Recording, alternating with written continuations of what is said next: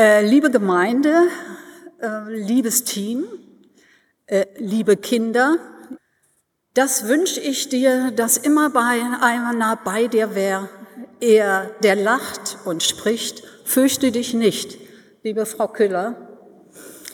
Mit diesem Lied und den vielen Segenswünschen der Eltern und der Kinder werden Sie mit Sicherheit wohlbehütet und ganz entspannt von hier nach Hause gehen.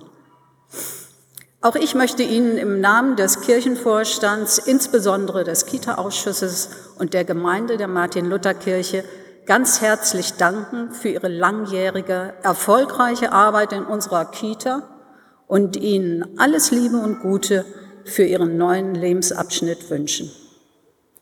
Doch zunächst ein kleiner Rückblick. 37 Jahre kam sie, mit Ausnahme der Urlaubszeiten, jeden Morgen fröhlich in die Kita. Sieben Jahre als Erzieherin und 30 Jahre als Leiterin. Hut ab, was Sie alles geschaffen und geleistet haben. Kaum zwei Jahre im Amt als neue Leitung setzten Sie den ersten kleinen Umbau und die Erweiterung der Fläche durch. Danach folgten immer wieder kleinere Um- und Anbauten und nach der Einrichtung der dritten Gruppe richteten sie schließlich das Familienzentrum ein. Und quasi als Krönung ihres Schaffens nahmen sie sich, wie bei allen ihren Vorhaben, im Einklang mit den Eltern und mit uns als Träger das Außengelände vor. Es macht nicht nur ihnen viel Freude, die Kinder mit so vielen kreativen Ideen im jetzigen naturnahen Freigelände spielen zu sehen. Ich glaube, jeder, der das sieht, der ist begeistert. Zumal das i-Tüpfelchen, das Baumhaus, rechtzeitig zu ihrer Verabschiedung fertig wurde. Aber das Bauliche war die eine Seite.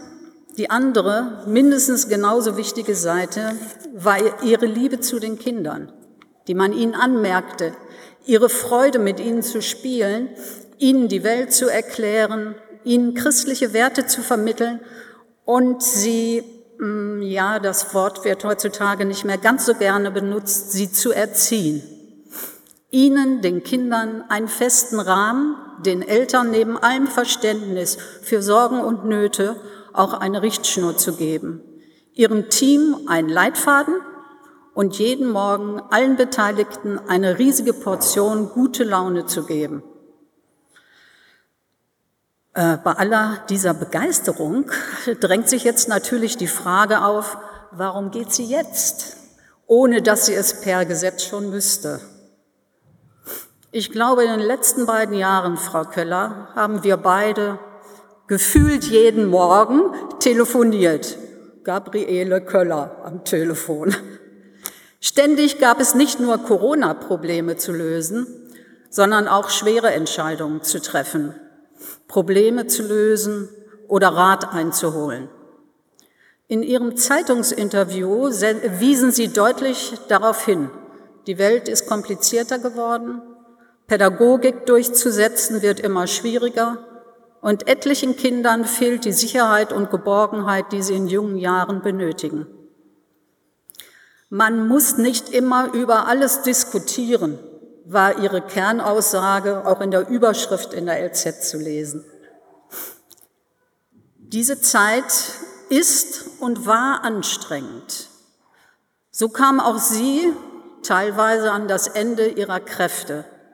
Insofern ist es absolut verständlich, dass Sie rechtzeitig in den Ruhestand gehen wollen, ehe irgendetwas passiert zumal Sie und der Kita-Ausschuss eine Nachfolgerin gefunden haben, der Sie zutrauen, Ihr Erbegut zu verwalten und in Ihrem Sinne mit dem Team, den Eltern und den Kindern das Senfkorn weiter aufblühen zu lassen. Frau Dreier, Sie kommen, Frau Köller geht. Auf ein Ende folgt ein Anfang.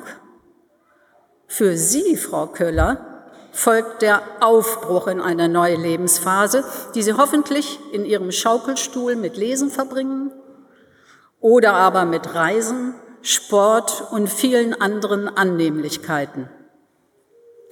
Hierfür möchte ich Ihnen Gottes Segen wünschen und als weltliche Zugabe des Kirchenvorstandes einen Umschlag, dessen Inhalt Sie ganz dem neuen Lebensabschnitt widmen können.